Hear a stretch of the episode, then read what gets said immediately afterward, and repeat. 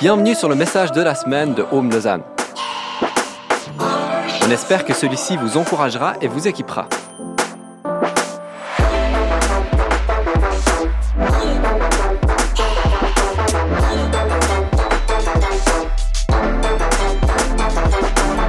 Pour plus d'informations sur notre Église, n'hésitez pas à visiter notre site internet sur www.homelausanne.ch.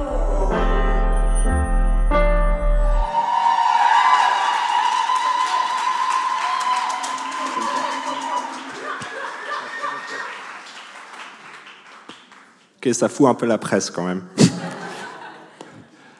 Euh, je Donc je les ai payés pour ça, bien évidemment.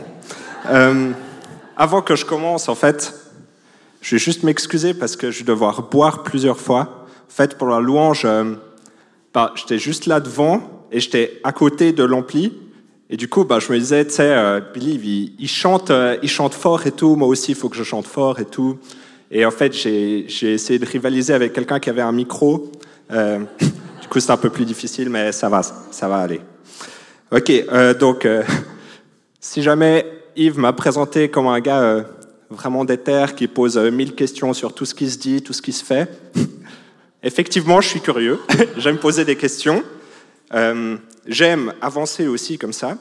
Et du coup, ça fait que j'aime avancer. Alors, si à la fin de ce message de ce soir, vous avez des questions et tout, ou simplement des remarques ou quoi, s'il vous plaît, venez vers moi. Ça me ferait hyper plaisir de discuter avec vous. Et euh, moi, c'est la première fois que je suis ici vraiment dans une église devant des gens, donc je suis à fond en train d'apprendre. Et euh, du coup, ça me ferait hyper plaisir euh, de vous avoir. Donc, je suis euh, rapidement en deux mots qui je suis. Ça fait toujours bizarre quand il y a quelqu'un devant vous et vous ne savez pas du tout qui c'est. Euh, donc, euh, je m'appelle Sébastien, Seb plutôt, et je suis étudiant en architecture ici à, Lausanne. Et puis, j'ai- vécu, évolué dans, dans une famille croyante à fond, et plein de choses se sont passées. Et il y a eu des hauts et des bas. Et puis maintenant, je suis là ici devant vous et je me réjouis de partager ce que j'ai reçu aujourd'hui. Euh, ah oui, et puis avant que je commence vraiment, je vous conseille, je dis ça pour vous, de prendre des notes. Euh, pourquoi? Quand on est en cours, on aime prendre des notes parce qu'on se dit, il y a un test, il faut que je sache tout. Et puis tout à coup, à l'église, on se dit, mais ouais, non, chill, euh, tu sais, c'est pour ma vie, euh, c'est pas important. non, alors je vous conseille vraiment de prendre des notes. Donc, si jamais ce qu'il y aura sur le PowerPoint, c'est une petite bande en haut, il n'y a pas grand-chose, c'est juste les points principaux. Et puis euh, après, c'est à vous d'écrire euh, ce qui vous passe par la tête, ce qui vous paraît important.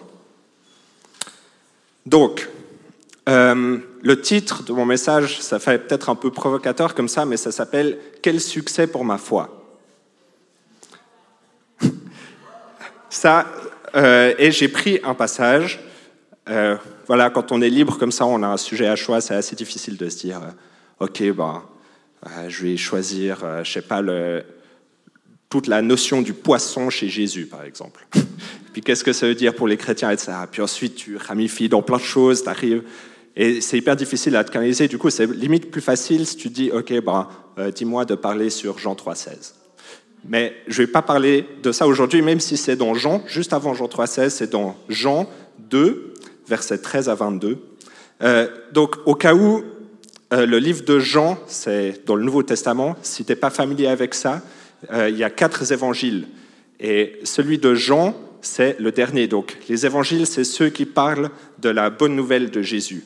Et le Jean qui a écrit, on n'est pas vraiment sûr lequel c'est de Jean, mais le Jean qui a écrit ça, euh, il était vraiment convaincu que Jésus était le Messie. Et du coup, ce livre, il est en deux parties, en deux grandes parties. La première, c'est beaucoup les miracles de Jésus, ce qu'il a fait concrètement. Et la deuxième partie, c'est beaucoup plus les discussions qu'il a eues, les dernières paroles avant de mourir sur la croix et après être ressuscité. Euh, et ce qui est assez étonnant, c'est que le premier chapitre, le début du premier chapitre, c'est un genre de poème euh, qui parle de la création du monde. Tu dis, mais attends, il parle de Jésus avec la création du monde. Le lien, il n'est pas évident, mais en fait, si tu lis bien, ça parle euh, comme quoi Jésus est le Fils de Dieu et qu'en en fait, il est la présence de Dieu sur terre. et que Jésus était aux côtés de Dieu lors de la création du monde. Euh, et à partir du deuxième chapitre, ça commence. La vie de Jésus est là. Et en fait, souvent, du coup, ça se passe par miracle. Et genre un miracle, ça interpelle plein de gens. Il y en a qui sont hyper énervés, du coup, ils essayent de le tuer. Et il y en a d'autres euh, qui sont hyper interpellés, qui soit euh, continuent leur chemin après, ou bien croient vraiment en lui comme étant le Fils de Dieu et veulent le suivre. Et du coup, juste avant le passage qu'on va lire ensemble, euh, il y a les noces de Cana. C'est le premier miracle qu'on connaît qui a été écrit concernant Jésus, et il était un mariage aux noces, et il a transformé de l'eau en vin pour des centaines de personnes. Et au cas où, euh, si par conviction biblique tu penses qu'il ne faut pas boire d'alcool, je te conseille de vraiment lire ce passage. Tu verras que les gens avaient déjà bien fêté avant. Bref. Donc, dans Jean 2, versets 13 à 22, euh, je vais vous lire et ce sera aussi affiché euh, ici pour ceux qui préfèrent lire. La Pâque des Juifs était proche et Jésus monta à Jérusalem. Il trouva dans le temple les vendeurs de bœufs, de brebis et de pigeons, et les changeurs assis. Ayant fait un fouet avec des cordes, il les chassa tous du temple, ainsi que les brebis et les bœufs.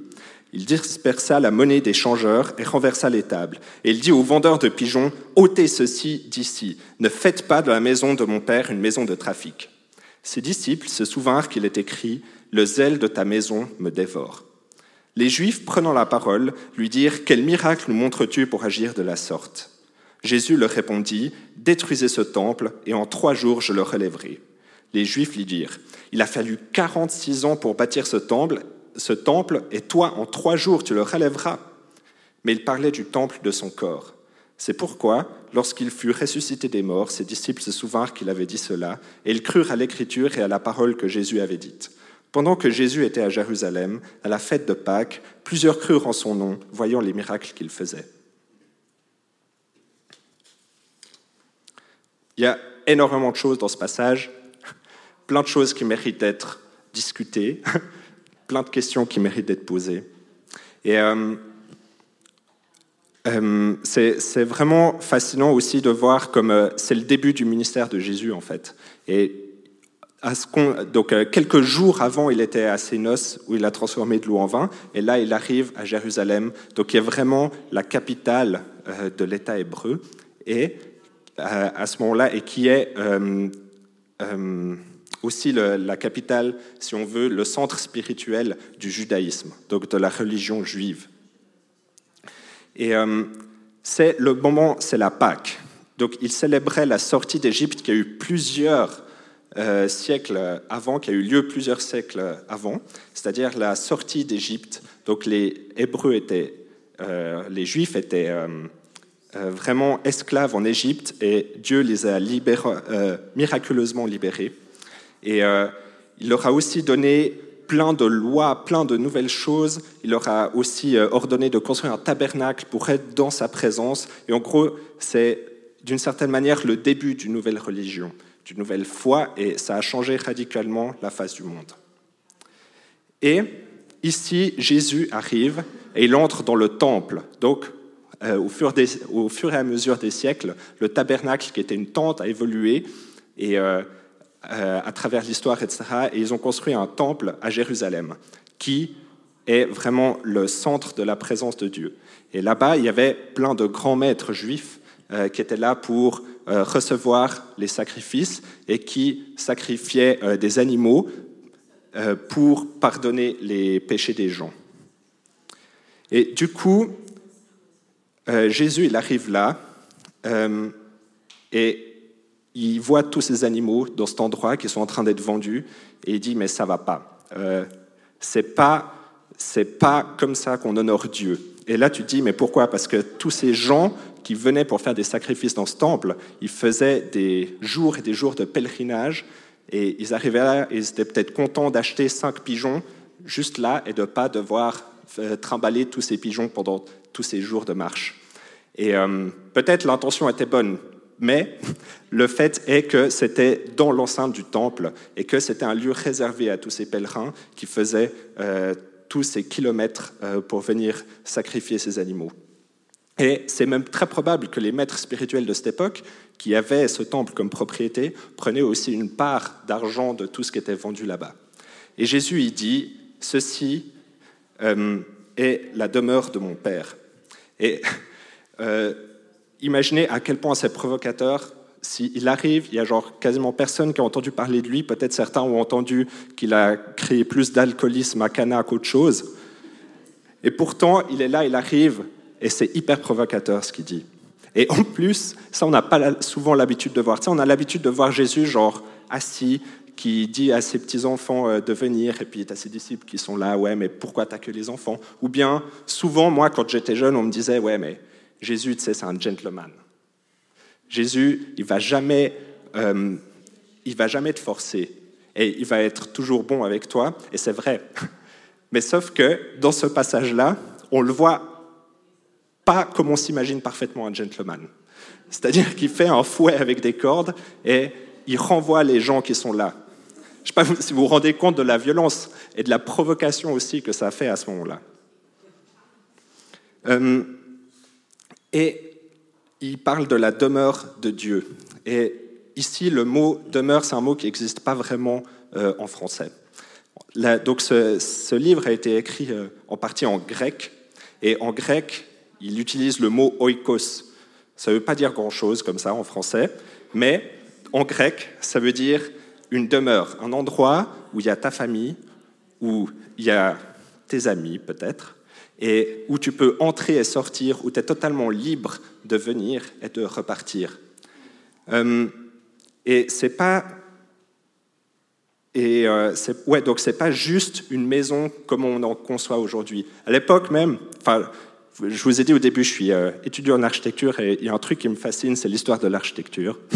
Et puis à cette époque-là, il y avait des maisons euh, qu'on appelait domus. Et dans ces domus, c'était surtout euh, dans l'Empire romain, et à ce moment-là, les Romains sont très présents à Jérusalem. Et eh ben, tu avais comme ça ces énormes maisons, et c'était au bord des grandes routes, tu vois. Et tu avais une énorme façade pour t'inviter à entrer, pour montrer que tu étais riche, même tu avais des commerces et tout. Puis ensuite, tu entrais, tu avais genre euh, des, serviteurs qui étaient là, qui t'offraient tout de suite l'apéro. Euh, ensuite, tu allais plus loin, tu rencontrais peut-être les amis des amis. Ensuite, tu allais plus loin, tu avais un genre de grand jardin où ils peignaient même sur les murs les plantes pour une représentation du jardin qui continue au-delà de la maison. Et euh, ensuite, tout au fond, tu avais genre le bureau et la chambre du propriétaire. Et tu allais, et tu commençais dans la rue, dans l'endroit public, et tu allais de plus en plus loin dans euh, voir le propriétaire. Et souvent, il avait un grand bureau là-bas et il t'accueillait euh, avec ses serviteurs, sa famille. Donc, ce n'était pas juste, tu arrives dans ta maison, euh, tu poses ton sac, tu vas regarder les dernières vidéos sur YouTube. C'est pas juste un endroit très individualiste comme on le conçoit aujourd'hui. Là-bas, tu avais vraiment les amis, les employés de la maison, les esclaves peut-être, etc. Et en fait, du coup, quand Jésus fait ce nettoyage, souvent, ce passage, il est appelé le nettoyage du temple par Jésus. Et comme vous pouvez le voir, c'est pas le nettoyage à la Suisse, comme on est propre, tu sais, où tu prends la serpillère et puis euh, tu nettoies tout. Parce que là, il y avait des animaux, et les animaux, je pense pas qu'ils avaient des toilettes spécialement pour eux. Ils étaient juste là, au milieu du temple, et c'était sale. Et Jésus, il vient pas nettoyer les animaux, il vient nettoyer les gens qui ont rien à faire ici. Et là, on peut voir vraiment qu'il était radical. Donc maintenant, tu dis, mais pourquoi est-ce qu'il a donné ce titre? Quel, succès pour notre foi? Le succès, en vrai, c'est un mot qui, te fait peut-être assez peur. Tu dis, mais attends, le succès, c'est genre euh, une confirmation extérieure euh, d'un accomplissement. Peut-être ça ne te dit pas grand-chose. Bah, imagine, genre, si tu as une grosse voiture, les gars ils vont dire, OK, ce gars, il a réussi dans la vie. Ou si tu as plus de 3000 followers sur Instagram, mais peut-être 1000, et eh bien là, c'est vraiment un accomplissement. Et peut-être ça t'arrive aussi dans le monde simplement chrétien ici, tu dis, mais attends, moi je suis chrétien, moi je dois être tout le temps souriant, je dois toujours réussir à faire des gags et faire rire les gens autour de moi. Et tu sais, tu as ce genre de pression où tu es là, mais... Et peut-être ça te paralyse même, tu te dis, mais attends, il m'a raconté ça, il faut que je trouve parfaitement le bon verset biblique pour que ça change radicalement sa vie et que toute sa famille soit guérie demain. Tu sais, il y a ce genre de pression. Ce succès, tu dis, mais c'est ça. Mais en fait, pas. Le succès selon Dieu, c'est, peut-être il y a plein de définitions, mais en tout cas, son commandement principal, c'est d'aimer Dieu, les autres et moi-même de tout mon cœur, de toute ma pensée, de toute ma force et de toute mon âme. Et, ok, la barre, elle est mise vachement haute. Et qu'est-ce qui me permet de dire je suis stable dans ma foi? Qu'est-ce qui me permet de dire que je progresse aussi dans ma foi? Et est-ce que je suis bien entouré? Et du coup, là, il y a trois choses qui apparaissent dans ce passage qui me paraissent fondamentales pour dire si tu es successful, ça n'existe pas en français, mais si tu as du succès euh, dans ta foi. Et la première, c'est Jésus, il parle de la maison, de la demeure oikos de son Père. Donc, quelles sont les personnes qui font notre maison? Il ne parle pas d'un point de vue physique, parce qu'il dit la maison, euh, le temple dans, lequel je suis, euh, ceci sera mon corps. Et là, c'est une prophétie. Les disciples, franchement, ils comprennent pas grand-chose. Ils comprennent seulement trois ans après, quand Jésus sera ressuscité. Mais imagine, genre les gars, mais les Juifs demandent, ils, disent, mais comment est-ce que tu justifies toute cette violence avec ton foi au milieu du temple? Et il dit, euh, je le reconstruirai en trois jours. Mais ça veut, ça veut rien dire, franchement. Nonsense. Et du coup, par la suite, dans le passage, vous voyez, il est arrivé avec ses disciples, et ensuite il repart avec. Et encore d'autres crurent en lui. Donc il y a sûrement des centaines de personnes qui le suivaient après coup. Et du coup, qu'est-ce quelles sont les personnes qui font ma demeure, ma maison euh, Et comme j'ai dit, oikos, c'est un endroit où tu rentres et où tu sors, où il n'y a pas, c'est pas une bulle, c'est pas une secte, c'est pas un enfermement, et c'est pas non plus un endroit où tu es forcément hyper confortable, où tu passes toute ta vie, tu vois. Par exemple, maintenant on a parlé beaucoup de théologie jusqu'à maintenant, du coup, je vais donner plus des exemples concrets de ma vie. Euh, en commençant mes études en architecture, eh ben, je me disais, purée, mais c'est tellement cool, j'avais jamais travaillé euh, vraiment pour réussir euh, au gymnase, à l'école, etc. Et là, je me suis retrouvé là et c'était tellement bien. Et vraiment, au bout de deux, trois semaines, on était tous hyper pris dedans, on travaillait comme des gros tarés. Et euh, au bout d'un mois ou deux, on s'appelait déjà la famille. On s'appelait déjà les ateliers où on travaillait, on appelait déjà ça notre maison. Il y avait des gens qui amenaient leur frigo, leur hamac, tous leurs trucs pour vivre là, tu vois. Et tout à coup, tout leur cercle d'amis, c'était les gens en études d'architecture. Et les autres, ils les ont un peu laissés de côté. Certains même, pendant une année, ils sont jamais rentrés voir leur famille, juste parce qu'ils voulaient constamment réussir, alors que c'était même pas si loin que ça. Et pourtant, quand tu es pris dedans, t'aimes tellement que tu dis, mais c'est ma manière de vivre, en fait. Et c'est là que je me retrouve. Et euh, au bout d'une année, ça a été hyper difficile parce que je perdais la mémoire, je dormais super mal. Il y avait même ici une amie très chère qui s'appelle Adèle. Elle habitait pas loin, du coup j'allais dormir chez elle quelquefois. Et j'arrivais à minuit, je prenais le dernier, le dernier métro et je repartais vers 4h30 du matin avec le premier métro. Et puis, elle m'a dit, mais par la suite, elle m'a dit, mais Seb, ça se voyait que tu n'étais pas bien. Et effectivement, j'étais pas bien. Mais moi-même, j'avais de la peine à m'en rendre compte.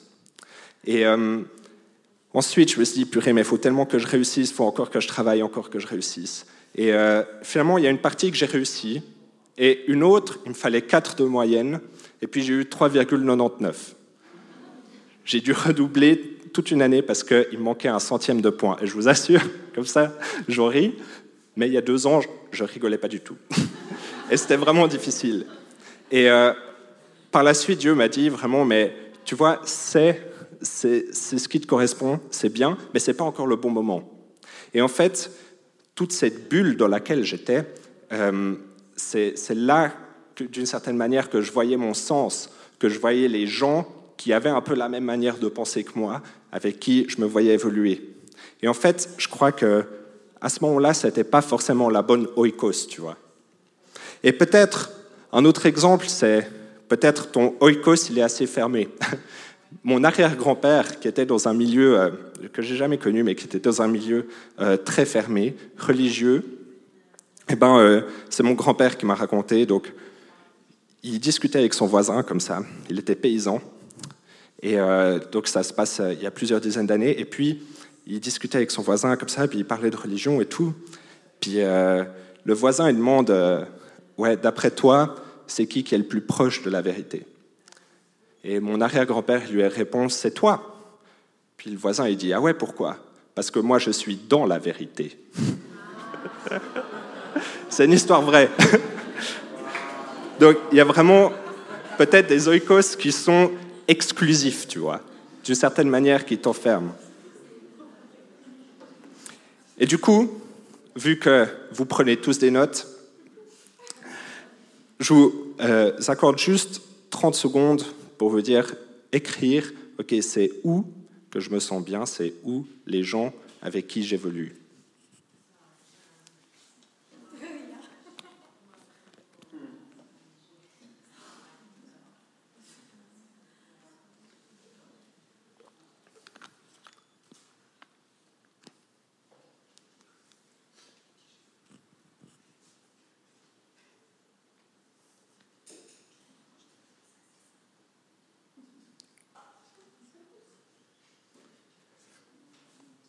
Ça fait bizarre 30 secondes de silence au milieu d'un message. Hein.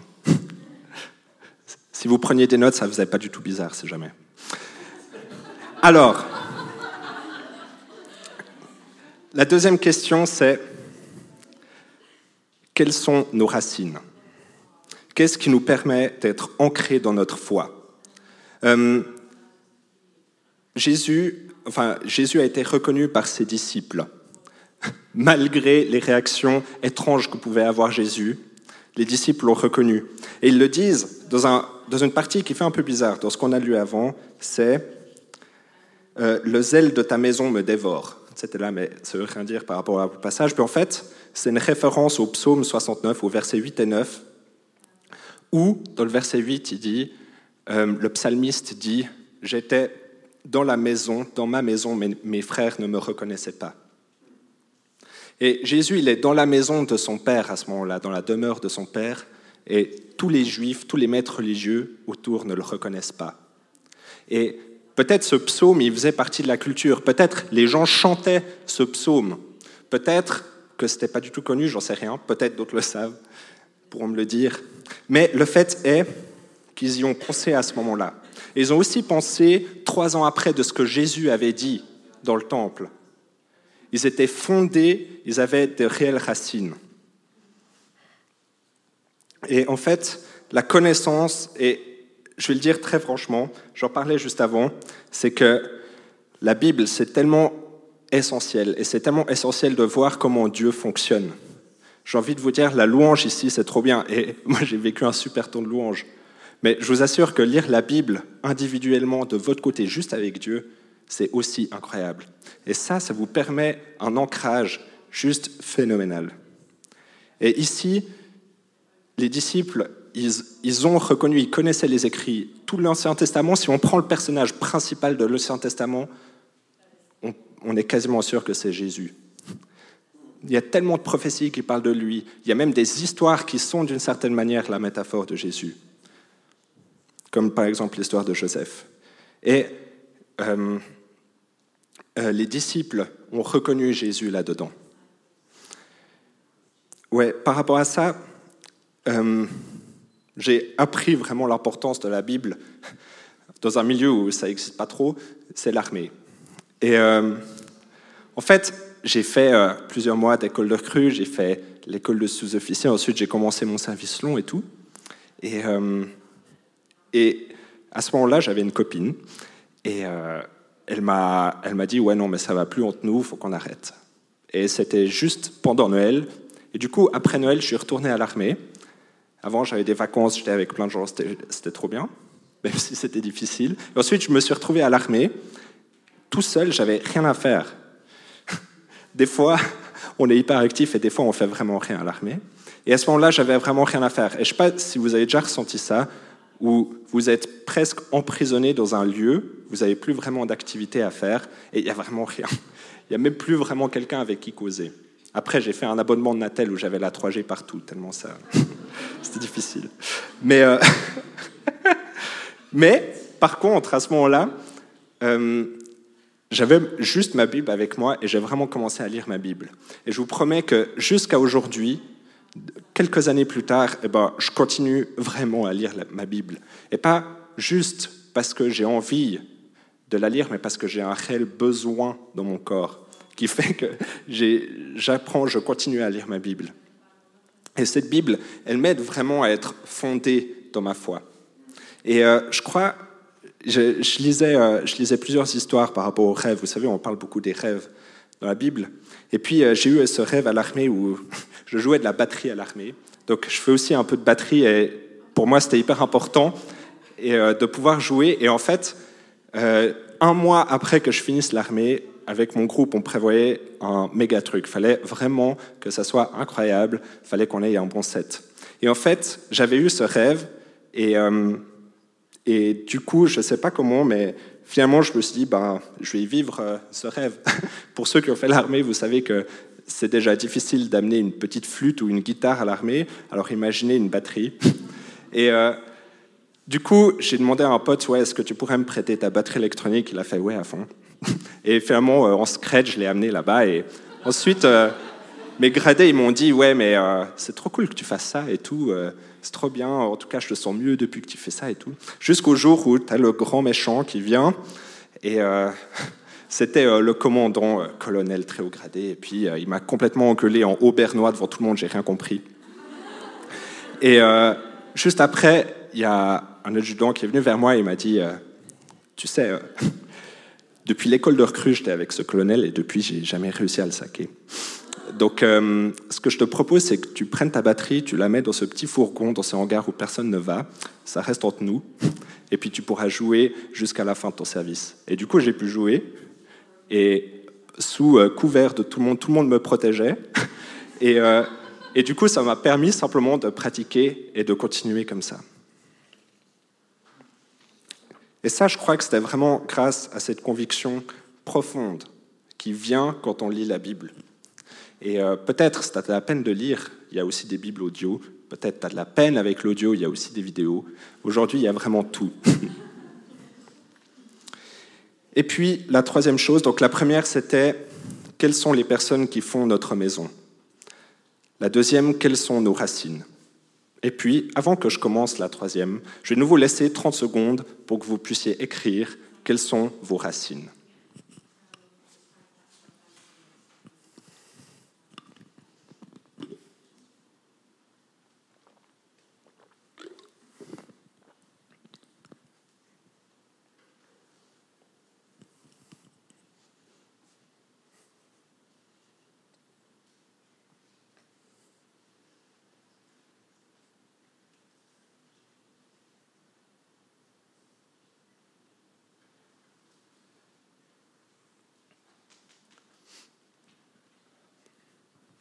Voilà, j'espère que vous avez eu le temps d'écrire. Euh, et la troisième question, c'est quels actes pour notre foi Par notre foi, pardon. En fait, les disciples, ils ont décidé de reconnaître et de croire Jésus comme Messie, c'est-à-dire messager de Dieu. Ils l'ont suivi concrètement partout où il allait, les douze. Ils étaient avec lui euh, en arrivant dans une nouvelle ville et en repartant.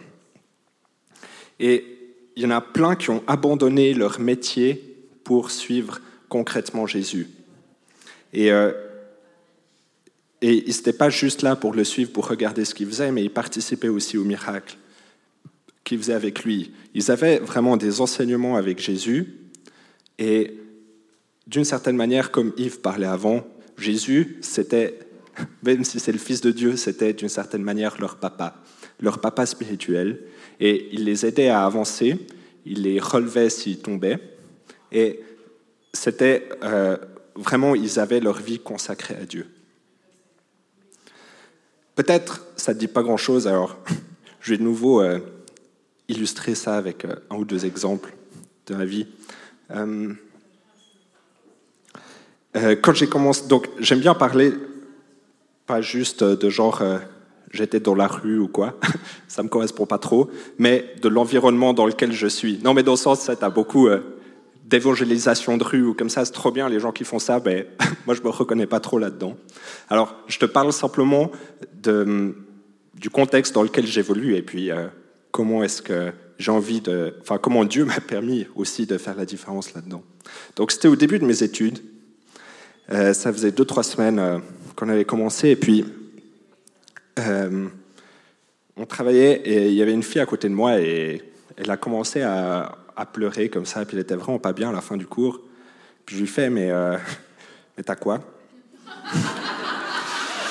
Peut-être qu'elle avait ses règles, c'était pas le bon moment de lui demander, j'en sais rien.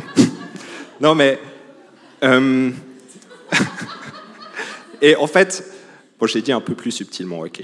Euh, et euh, on, a, on a commencé à discuter et tout, puis à un moment, je lui fais, ouais, mais ça dit que je prie pour toi et tout? Et en face de moi, enfin en face de nous, il y avait un gars qui se lève et il avait mis sa casquette à l'envers et sur sa casquette, c'était écrit PS 23.4. Donc, c'est dire psaume 23.4. Jusqu'à maintenant, j'ai plus jamais revu ce gars. J'ai même pas vu des gars avec un psaume biblique, enfin une référence biblique sur la casquette. Et en fait, ce psaume 23.4, c'est euh, Même dans la vallée de l'ombre de la mort, tu es avec moi. Et puis, du coup, la fille en question, elle a dit Purée, mais ça, c'est pas dans la Bible. Et puis, elle avait une application Bible sur son smartphone, et du coup, elle a regardé, puis ça a trop touché, on l'a pu prier ensemble.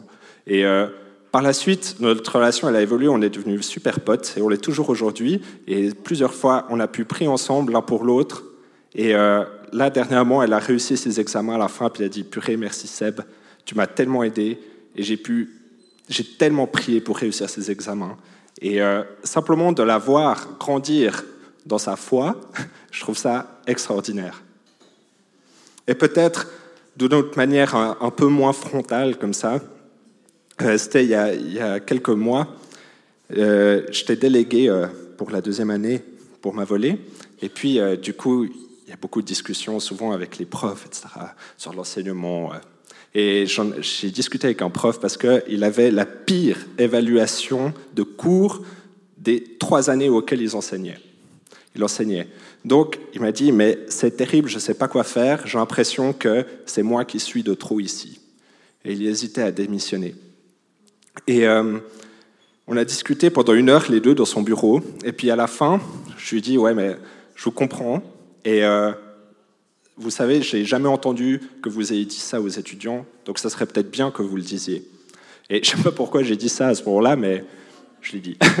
et, euh, et, du coup, deux jours après, il y avait le dernier cours, et il a, pendant un quart d'heure, il a dit tout ce qu'il avait à dire, tout ce qu'il avait sur son cœur. Et comme je vous ai dit avant, c'était le prof le plus détesté de tous par les étudiants. Il a fini son discours, il y a eu 3-4 secondes de silence, et tout le monde a applaudi. Et plein d'étudiants ont été vers lui et puis ont dit Mais merci pour ce que vous avez dit. Et euh, plusieurs sont venus vers moi après puis ils disaient Purée, mais c'est incroyable, ce gars, euh, ça, ça, fait deux ans qu'il sévit ici, enfin que je le connais comme euh, quelqu'un qui sévit ici, mais en fait, il a aussi ses convictions c'est aussi quelqu'un de bon, et c'est pas juste un prof, c'est aussi une personne. Et ça s'est juste passé tranquille dans son bureau, juste nous deux, et pas grand-chose n'est au courant, pas grand monde n'est au courant. Et euh, voilà, c'était juste un acte de foi d'une certaine manière. Donc, je vais de nouveau laisser vite 30 secondes pour que vous écriviez quels sont vos actes de foi.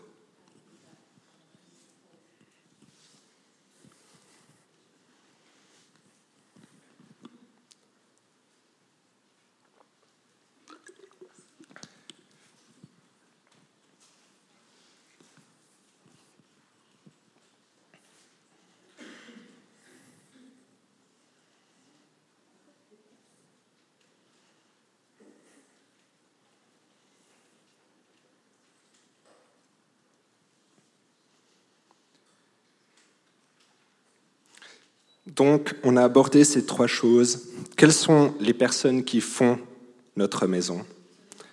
Quelles sont nos racines? Et quels actes par notre foi? Et d'une certaine manière, on voit ces trois choses. Comme je vous dit, on voit aussi plein d'autres choses, mais Dans Jean 2, versets 13 à 22, on voit ces trois choses dans le contexte biblique vraiment. Si on prend, euh, si on lit tout l'Évangile par exemple. Et du coup, la question de base c'était quel succès pour notre foi?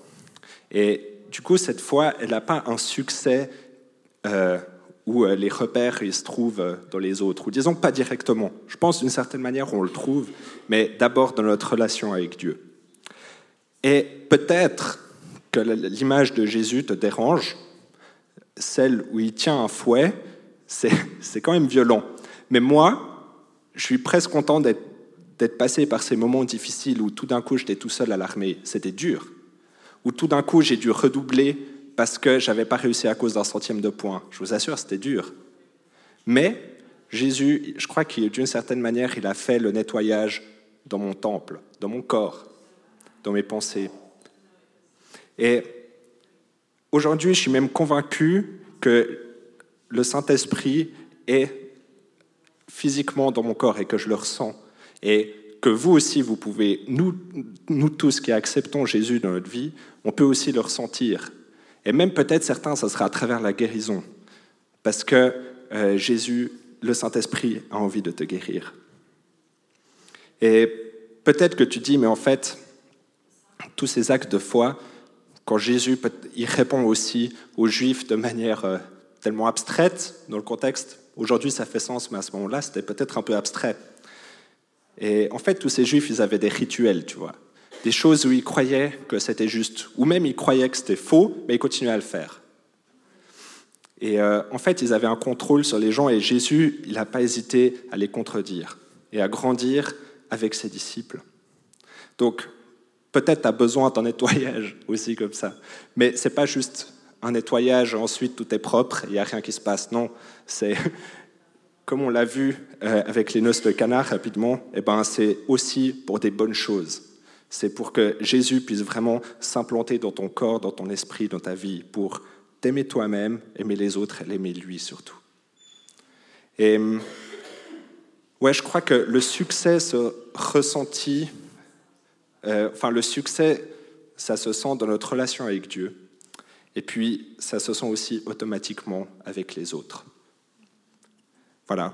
En fait, c'est juste ça ma conclusion. C'est que euh, le succès, il se fait juste selon le cœur de Dieu et pas selon les autres. Donc, je t'encourage simplement à grandir dans ton intimité avec Dieu.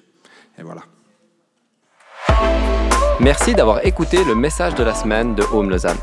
Pour plus d'informations, n'hésitez pas à visiter notre site internet sur www.homelausanne.ch.